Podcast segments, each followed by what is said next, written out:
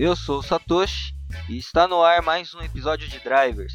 E mais uma vez a gente está com a ausência do Barney e mais uma vez ele está com problemas pessoais aí arrumando o Peugeot 206 dele. E hoje eu tô com um convidado no lugar do Barney, a gente está com o Cláudio Júnior. Bom pessoal, boa tarde, bom dia, boa noite, tudo certo com vocês? Bom, como já apresentado, me chamo Claudio Júnior, eu sou professor e eu sou um gearhead desde moleque, desde criança. Influência Cresci dos no meio pais? automotivo. Sim, sim, sim, sim. Meu pai teve Opala, eu tenho tios que tiveram Opalas também, então sempre tive, tive nesse meio. Que bacana. Bom, e a gente tava meio que combinando já um tempo de tentar fazer uma gravação. E aí surgiu essa oportunidade de trazer um assunto que é mais focado na história. Então hoje a gente vai abordar um tema mais específico, né? Não tão aleatório. E nesse episódio a gente vai aproveitar é, a onda de documentários que tá passando agora na TV aí de 25 anos de alguma coisa. Então trazendo alguns exemplos aí. Em 94 a gente teve a morte do Senna, né? Uma data que para quem é gearhead aí sabe o quão importante foi, principalmente para quem nasceu até os anos 80 ali, sabe como eram os domingos de manhã com, com Ayrton Senna. É, teve os 25 anos agora também completados do Tetra. Para quem gosta de futebol, o Galvão Bueno memetizou aí um dos termos mais famosos aí da não só da internet, né? Porque antes da internet já tinha memetizado que é o Tetra. Teve os 25 anos também do lançamento do desenho Rei Leão, né? Que agora teve o remake aí que foi lançado recentemente nos cinemas. Polêmico esse Rei Leão lançado. Eu não cheguei a ver os comentários. Olha, cara, eu não cheguei a ver o filme, mas eu acompanhei algumas críticas e o pessoal tava falando que deixou a desejar. Eu ouvi dizer de tipo, crítica de 55% de aprovação. Bem baixo. Pois é. Bom, também teve os 25 anos do lançamento do PlayStation, né? Então é uma geração que cresceu aí como pilotos virtuais, né? Porque eu acho que foi um grande avanço aí para jogos de corrida, para quem acompanha o PlayStation, né? Então do Nintendo que a gente tinha aquele 2Dzinho ali, o gráfico bem ruinzinho. Quando surgiu o PlayStation que teve a possibilidade de fazer uma imagem em 3D, eu acho que evoluiu muito. Então também é uma data bem marcante. E o fato que mais importa hoje aqui pra gente, que fazem 25 anos também do Plano Real. Então foi um, um ano que, para quem sabe, quem estudou, quem lembra, enfim, a moeda, o real, era um para um em relação ao dólar, o que facilitou é, muitas importações nesse período e conseguia entrar no mercado nacional com preço muito competitivo, onde carros importados conseguia ser até mais barato que carros nacionais. Então, para ter uma ideia, o Gurgel na época, que era considerado um carro barato, é, conseguiu ficar mais caro que um Lada Niva. Então, foi bem marcante assim. A gente não vai entrar também nos méritos econômicos, né? Então, eu só trouxe alguns exemplos aqui, enfim, essas questões políticas, econômicas não, não vem ao caso, né? Que fala, ah, o dólar sim, sim. e o real um para um ali quebrou o Brasil nos próximos anos, né? Na, em 98, 99 teve uma crise e tal, mas a gente não vai entrar nesses méritos. Né? Até é uma boa para se pontuar, cara, as peças raras que as importações dos anos 90 trouxeram para o Brasil, né? A gente falar de Calibra, quantos lá da Niva será que sobraram por aí?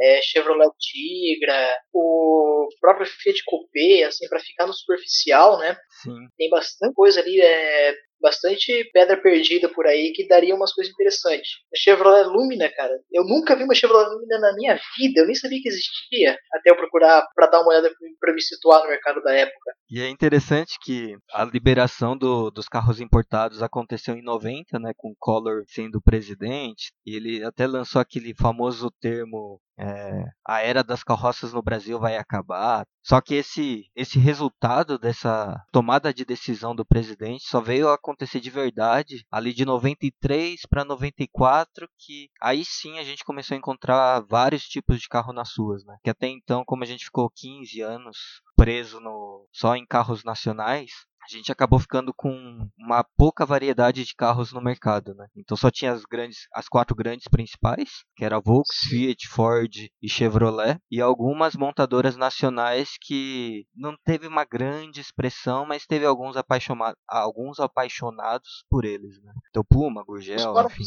Aí a gente já pode colocar Puma e o GTB Série 1, Série 2, Sim. Os próprios GTS, Bianco também entra na mesma lista. O bacana assim de, de se mencionar é que o Brasil dos anos 70 e 80, ele era um país que tinha que se virar com o que tinha, sabe? Não era aquela coisa liberada. Então a gente tem ainda no, nos anos 70 o Fusca 3200 dos irmãos Fittipaldi, que era um Fusca com dois boxers de 4 cilindros soldados e dava pau no, em GT40, por assim dizer. A gente teve, por exemplo, o mercado de peça de peça de performance da Invemo pro Opala, era gigante. A gente teve as próprias, digamos assim, versão de homologações Maverick Quadrijet, que para mim sempre foi lenda, the é, o motor 250S do Opala também. E foi uma época, ali, a década de 70 e 80, que o que tinha desses carros na rua, Dodge, Maverick, é, no, quando eu falo Dodge, eu coloco tanto o Dart quanto o Charger,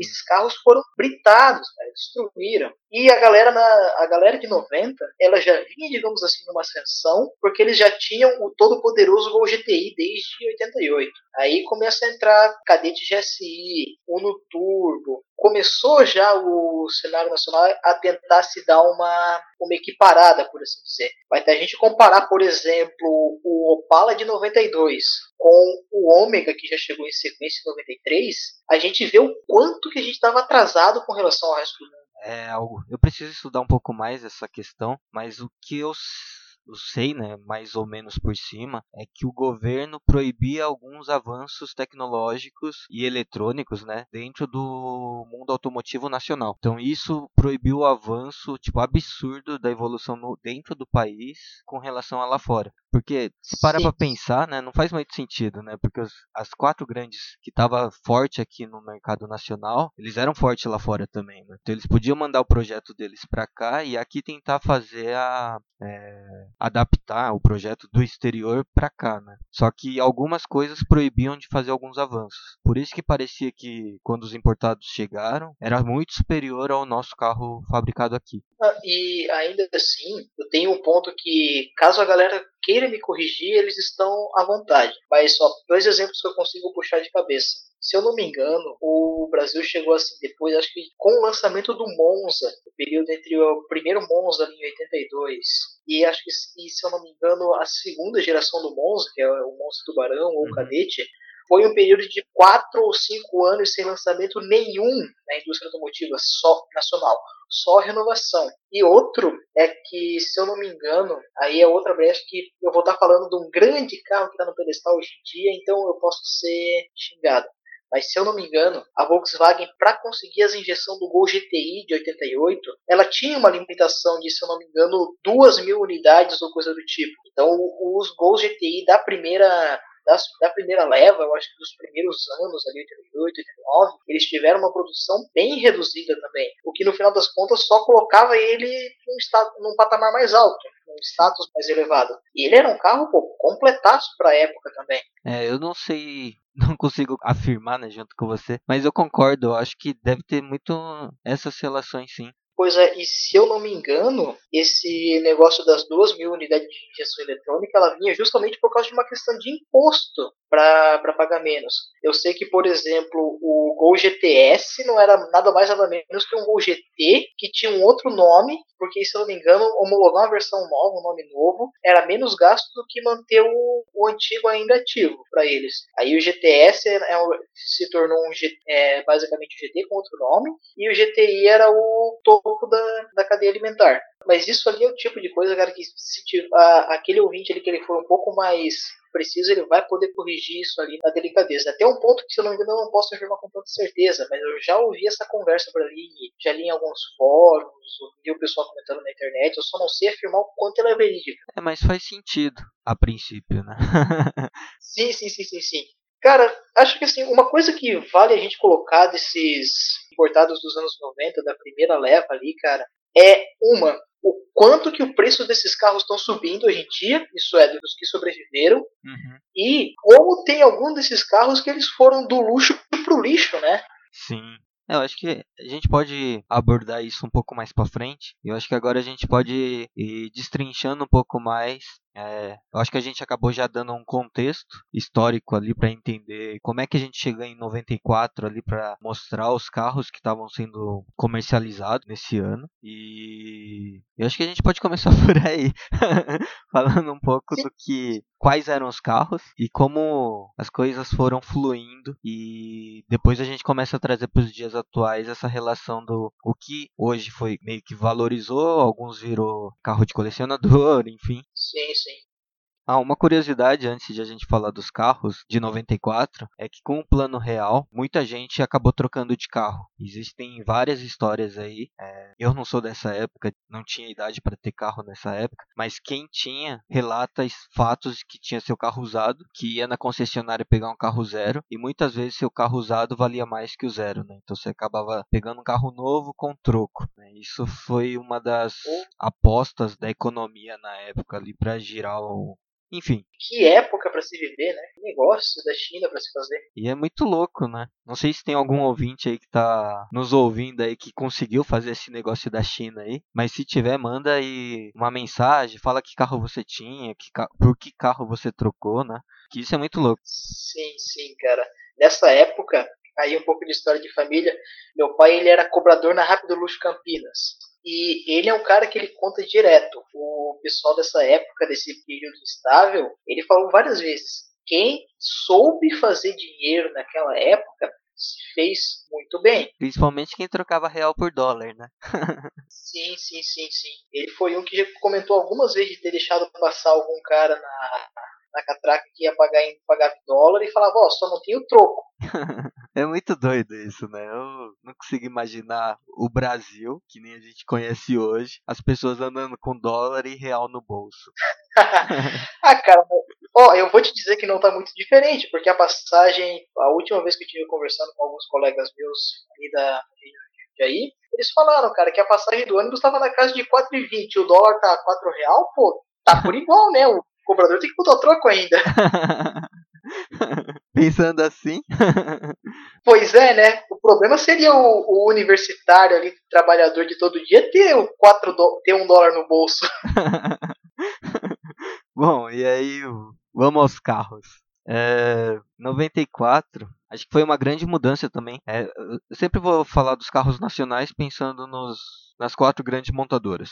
Hoje não mais a Ford, né, mas na época até um tempo atrás as quatro grandes. E aí os importados a gente coloca como as gerais, né? A todas as outras que acabaram chegando nesse período no Brasil. Então das nacionais, eu acho que o grande, o que mudou o mercado e fez todo mundo repensar é, como carro nacional, acho que foi o Corsa, que ele veio para substituir o, o Chevette, que para mim não faz muito sentido Corsa substituir Chevette, mas foi nessa ideia é, o Corsa Hatch, aí depois mais para frente, dois anos, aí veio a versão sedã, a picape, a, a perua, né? Mas o que fez todo mundo repensar foi o Corsinha Hatch, que fez o Gol mudar, que fez a Ford repensar um carro, rever, e a Fiat também teve que fazer uns upgrades aí no Uno. Sim, cara, e até dá para colocar aqui, não só isso, a gente já tinha o prenúncio de que ia vir algo menor do que o Chevette quando a Chevrolet lançou o Chevette Júnior, né, que era o Chevette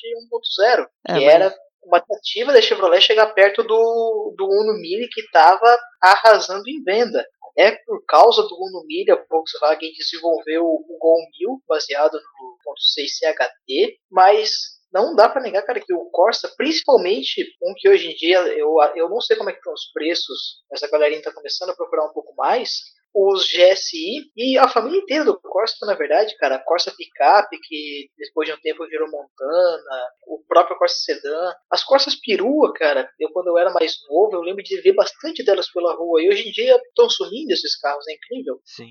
É só um detalhe do, do Chevette Júnior. É, o Júnior, na verdade, não foi pensando em chegar próximo do Uno nem do Gol, porque nunca chegaria em número de vendas, mas foi para atender aquela demanda do IPI zero. Um IPI mais barato, né? Isso. Era o IPI, na verdade, não existia IPI, eles colocaram um valor ilusório ali, né? De 0,1 para falar que estava cobrando algum IPI, mas era para os motores 1.0. Então, as quatro montadoras optaram por fazer um carro para atender essa, essa nova lei. E aí eles escolheram o Chevette para ser para ser o carro, né? Também porque Chevrolet não tinha outro carro para colocar. Então... Pois é, né?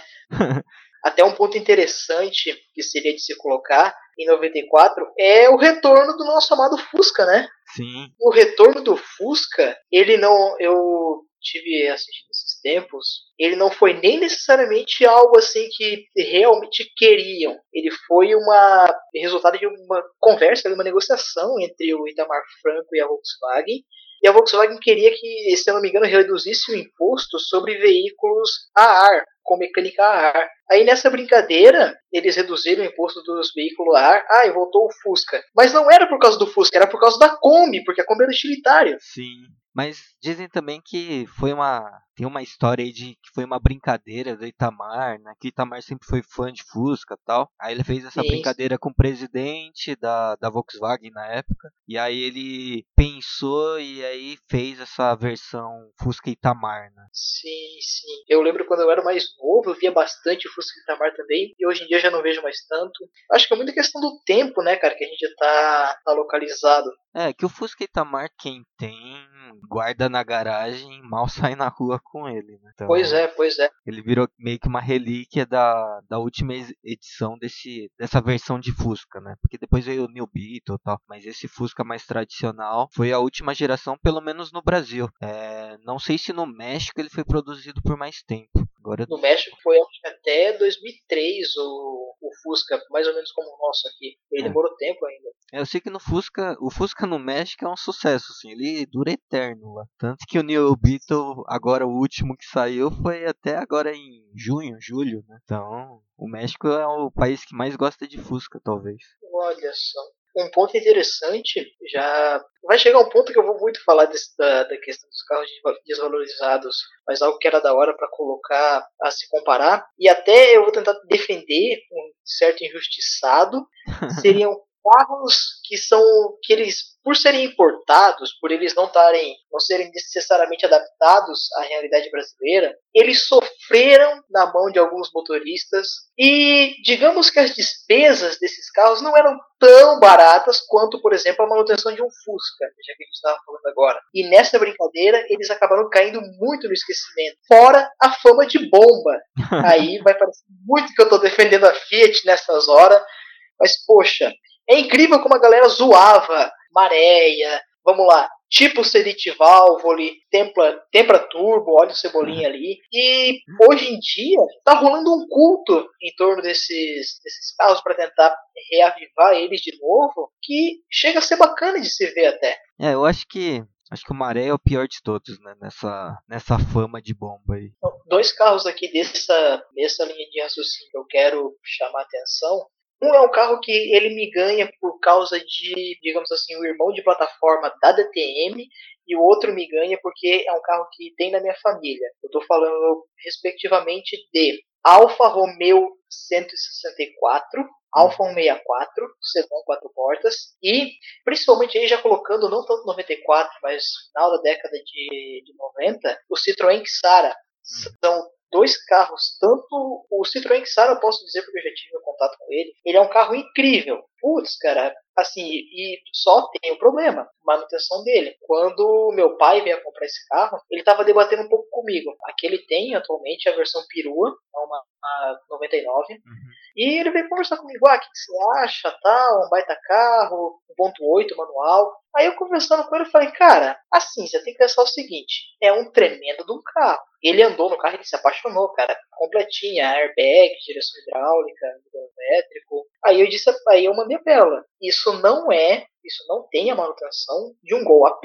Sim. Passou um tempo, a gente ficou rodando uns dois meses com esse cara, começou o calvário do meu pai. Ele foi buscar minha mãe numa padaria. Pra, pra quem conhece ali, não sei se, se você vai conhecer, a gente morava em Campo Limpo Paulista, na região de Jundiaí. Uhum. E a minha mãe trabalhava em Várzea Paulista. Ele fez o trajetinho de Campo Limpo a Várzea para buscar minha mãe. E parou numa, na volta para casa, ele parou numa faixa de pedestre para uma senhora passar. Ele parou numa faixa de pedestre e teve a sua traseira acertada por uma Kombi branca. Nossa.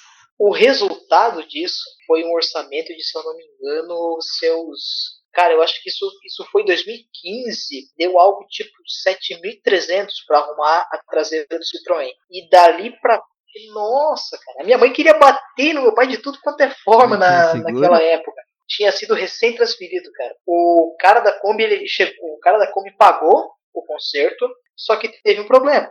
O cara da Kombi pagou, tipo, por 3 anos, 300 reais por mês, alguma coisa desse tipo. Nossa. E, e pro pai arrumar o Citroën, ele teve que vender um outro carro que ele tinha. Ele tinha um Gol AP 1.8, 91. Ele, teve, ele vendeu o Gol e pegou uma moto, acho que uma Suzuki S. Aí ele vendeu a moto por qualquer outro preço para juntar a grana para arrumar o Citroën. E o Citroën nunca mais foi o mesmo. Não, cara.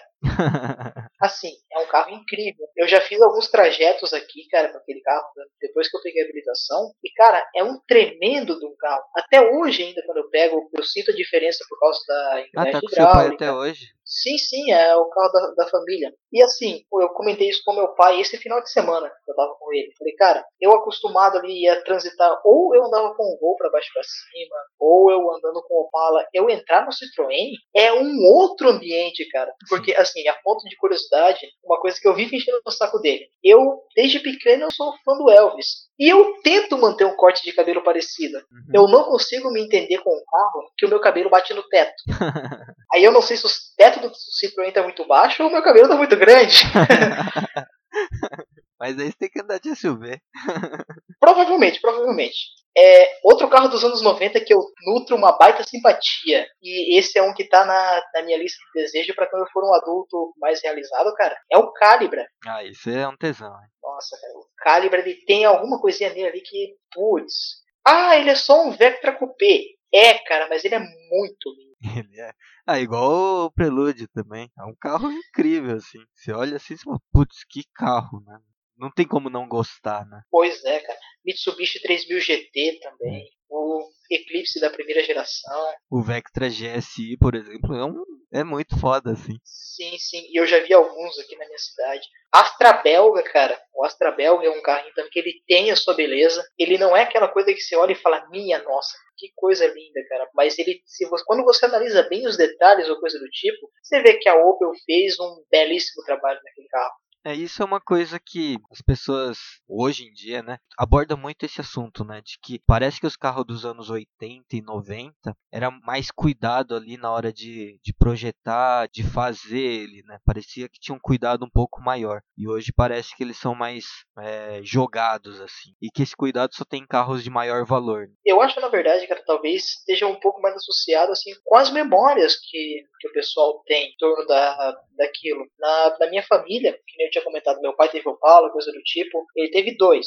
Um é esse que eu tenho hoje em dia, que eu tô tentando manter a, tradição da família. Ele é um SL 89 quatro portas. Mas antes disso, ele teve um Commodore Coupé 82. E naquele carro, cara, eu tenho as melhores lembranças da minha infância. Eu tenho viagens, por exemplo, aí vai a referência de novo para o pessoal que já andou. De Blumenau, mais ou menos, até Jundiaí, em São Paulo, pela BR-116.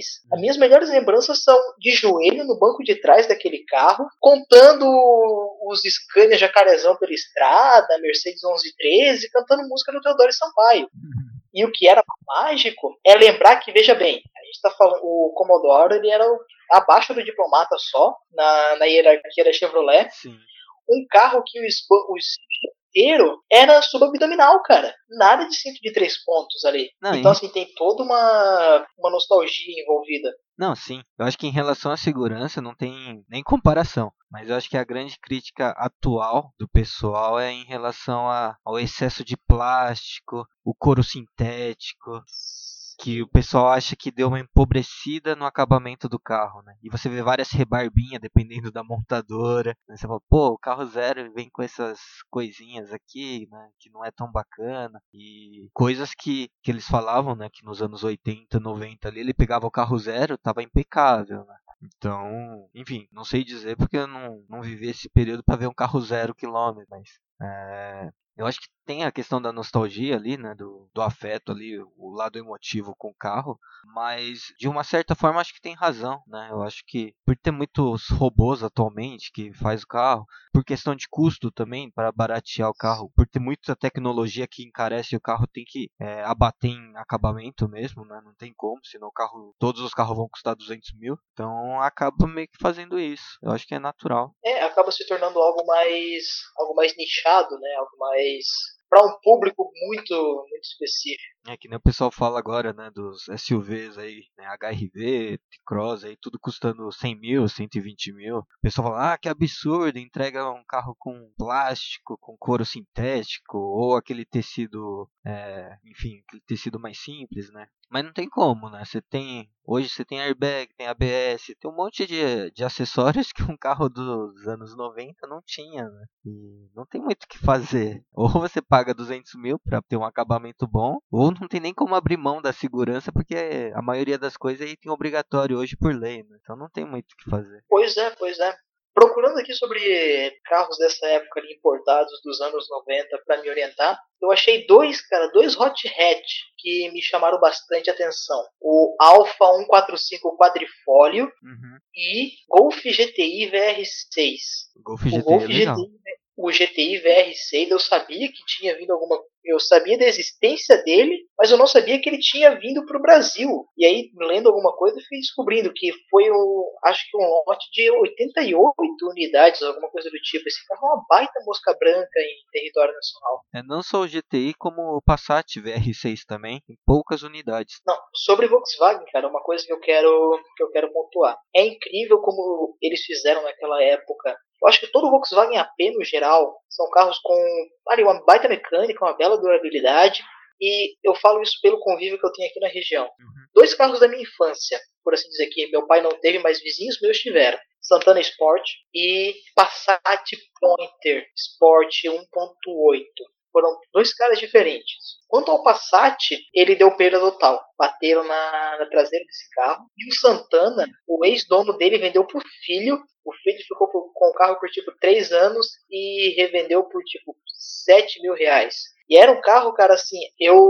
No que eu tenho de lembrança de foto, coisa do tipo, eu tive comentando com ele, é extremamente raro hoje em dia. Agora que eu tô ciente de números, eu falo, cara, isso é é algo que você não vai ter a mesma sorte duas vezes. E era um carro, cara, os bancos Recaro, ele era monocromático, cara, por dentro e por fora dourado, com um tremendo de um esmero. Eu lembro que foi a primeira vez que eu andei num carro com cinto traseiro de três pontos e eu achei aquilo o máximo da tecnologia quando eu tinha 8 anos de idade. Eu falei, cara, que genial, que incrível.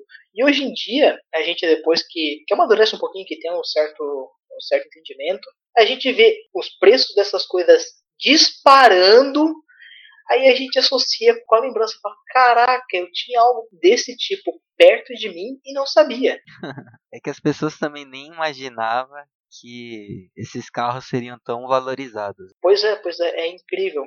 Melhor exemplo disso, cara, aqui na minha cidade onde eu moro, tem um cadete GSI parado. O antigo dono dele, o dono dele, na verdade, ele é pai de uma aluna minha. Eu fui me informar na oficina que eu tava fazendo o swap do WoW, quando eu tinha ele de 1.0 para 1.6. Uhum. E o que me contam desse carro? O cara encostou ele ali porque ele tava com um problema no radiador. Só que ele encostou o carro com esse problema do radiador e nunca mais mexeu. Então esse carro tá há uns 4 a 5 anos parado no sol. Nossa. Fui olhar aquele carro e falei, e eu por muito tempo, cara, eu até hoje, eu passo na frente daquela oficina e fico olhando e falo, cara, por que comprar, por que não comprar? Será que vale a pena ter essa dor de cabeça? é um cadete Sim, cara. Os bancos recaro dentro dele tão bonitinho. Eu queria comprar os bancos recaro para montar no Gol, inclusive, só que eu acabei vendendo o Gol antes de adquirir os bancos. Mas eu até hoje, eu paro lá na frente e falo, cara, o pai já tem Chevrolet, o que, que custa eu tentar ter o meu, né? Aí eu já conversei com os mecânicos ali, coisa do tipo. É um carro que tá muito tempo parado, cara. Entre limpar tanque e com certeza vai ter que escoar o óleo velho, porque já tá muito tempo parado ali. Sim. E ver a questão de, de dutos ali, de fluidos no geral, cara, mangueira de freio. É, ressuscitar aquele carro, pra mim, na minha condição atual, é algo inviável. Mas é uma pena, cara, porque é um cadete GSI ainda. É que tem um gasto, né? Vai ter um bom gasto, na verdade, né? Só se, se o cara tiver um disposto, né? Não sei se tem débitos também. Se tiver disposto ali a passar por um preço barato, né? Por um preço bom, você pega Mil ele reais. e aí vai mexendo Tá. aos poucos, né? Não, o, o preço desse carro, cara, ó, tem, que nem eu comentei, 4 ou 5 anos de documento pra fazer. Uhum. Mil reais o dono vende esse carro. Então, aí pagando os débitos, pegando o carro, deixa ele e vai mexendo aos poucos. Né? Pelo menos você sabe que não vai ficar mais cinco anos parado lá e aí fica mais difícil de resgatar o carro. Pois é, pois é. Já me passou muito pela cabeça. Eu já fui olhar aquilo. Eu e o pai já estivemos conversando há muitas e muitas horas. Aí ele puxa a lembrança de tio meu que teve, cara. Assim, o meu lado passional, ele fala, salva esse carro. E o meu lado racional fala, não faz isso que você não vai dar conta. Aí você fica nessa não sabe o que fazer.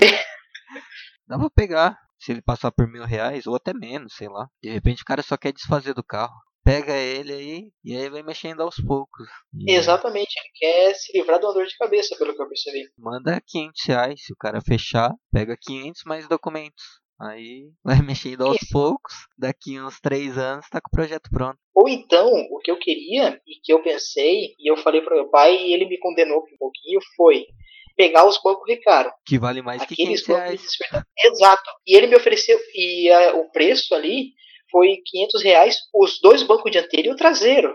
E a primeira, o principal questionamento que eu tive, que meu pai fez, foi o seguinte: pra que, que você vai querer um par de banco Recaro? Falei, ué, para um outro projeto ali. Eu posso não necessariamente usar. Uma da desculpa para querer pegar seria essa, seria justamente questão de revenda. Mas eu, sendo bem sincero, interesse em revender. No máximo, montaria no Opala. Mandaria ele pro tapeceiro para dar uma arrumadinha, que ele tem um descosturado e tal. Ele tá desbotado, porque é um carro que tá no tempo. Mas é algo que me mexe bastante com a cabeça. Ah, eu pegaria. Se fosse, sei lá, mil reais, até uns dois mil aí. Não sei, enfim, como tá o estado do carro, mas você sabe que se você cuidar do carro, daqui três anos ele vai estar valendo muito mais. É um GSI. O Cadete ainda não Sim, entrou na onda dos colecionáveis, dos raridade, mas a gente sabe que ele vai, vai começar a virar. Talvez nos próximos 5 anos, 10 anos talvez, o Cadete GSI vai entrar, não tem jeito. Ele vai entrar nessa linha, vai ser um carro que todo mundo quer, assim como o no Turbo também, que agora que está começando a, a galera procurar e também é um carro que está sendo super valorizado, né? É, assim como acontece, vem acontecendo com o Gol GTS GTI também. Sim, mas esses gols já tá há um tempo já, né? Já tá bem valorizado já. Sim, sim, sim. É. Até nessa de projetos, é, eu tinha comentado quanto eu ter Gol, eu comprei ele como um glorioso Gol 1000 naquela. Eu sou um estudante sem um financeiro muito alto e eu preciso de um carro para andar para lá e para cá. Então, eu acabei comprando ele, cara. Mas a minha ideia era montar ele como um GTI. Sempre foi. Aí eu acabei esbarrando num primeiro momento na questão de o que eu teria que mudar estruturalmente do CHT 1.0 para o AP 2.0, que não seria só motor e câmbio agregado, torre de suspensão também, ia mudar alguma coisa pelo que comentaram. Aí eu acabei me restringindo, falei, não, vamos ficar com apenas o 1.6. Mas, que nem eu, eu comentei em off, foi um ano que eu tive bastante coisa para ajeitar. Eu casei e separei num curto período de tempo. Aí nessa brincadeira o carro foi embora. Foi embora, mas a vontade não passou, cara. É um, uma dor de cabeça que, financeiramente, eu acho que esse é o tipo de coisa que todo Gearhead passa quando o pessoal comenta: pô, cara, você tá jogando dinheiro fora nesse carro, não sei o quê. Financeiramente, assim, se for para colocar na ponta do lápis para ganhar negócio, o cara não faz. Eu acho que isso é muito mais algo passional, por realmente querer, por gostar daquilo, do que realmente dar algum retorno financeiro. É, na verdade a gente fala que não é jogar dinheiro fora, né? Você tá gastando para se divertir. É uma galera que não entende muito do, desse tipo de coisa. É questão de experiência também. É, eu acho que existem dois tipos aí de projetos aí, né, pra Gearhead. Às vezes você monta um carro ali pra preparar, você ajeita ele e vende pra ter algum lucro, pra com esse dinheiro você continuar um, um outro projeto ou começar um novo projeto, enfim. Eu acho que tem essa estratégia e tem aquela que você vai pegar esse projeto e fala, não, com esse carro eu vou me divertir. E aí você gasta o dinheiro que for pra ter essa diversão. Assim como você vai num parque de diversões, você paga pra entrar, vai num teatro, vai num cinema, que você paga pra se divertir, é a mesma coisa com o carro, né? Você tá pagando ali, fazendo Ah. os upgrades pra se divertir. É essa a ideia. Bom, vamos encerrando a conversa, mas de um modo geral acho que deu para entender que é, 94 mudou muito o cenário. Só vou trazer alguns os carros mais vendidos em 94, que aí a gente consegue ter uma noção exata e aí a gente já finaliza a nossa conversa para não estender muito. Bom, aí aqui, como sempre, né? Aqui eu vou arredondar os números também para não ficar falando muito. O Gol ficou em primeiro, vendeu 221 mil. O, aqui considera o Uno e o Mille, né? Mas juntos ali eles somaram 220 mil. Em terceiro, o Escort, com 88 mil. Em quarto, o Tipo, 72 mil. Aí em quinto, Monza, com 62 mil. Corsa em sexto, com 62 mil, um pouquinho menos. O Cadete em sétimo, com 49 mil. Tempra em oitavo, com 41. Logos em nono com 37 e em décimo Paraty com 32.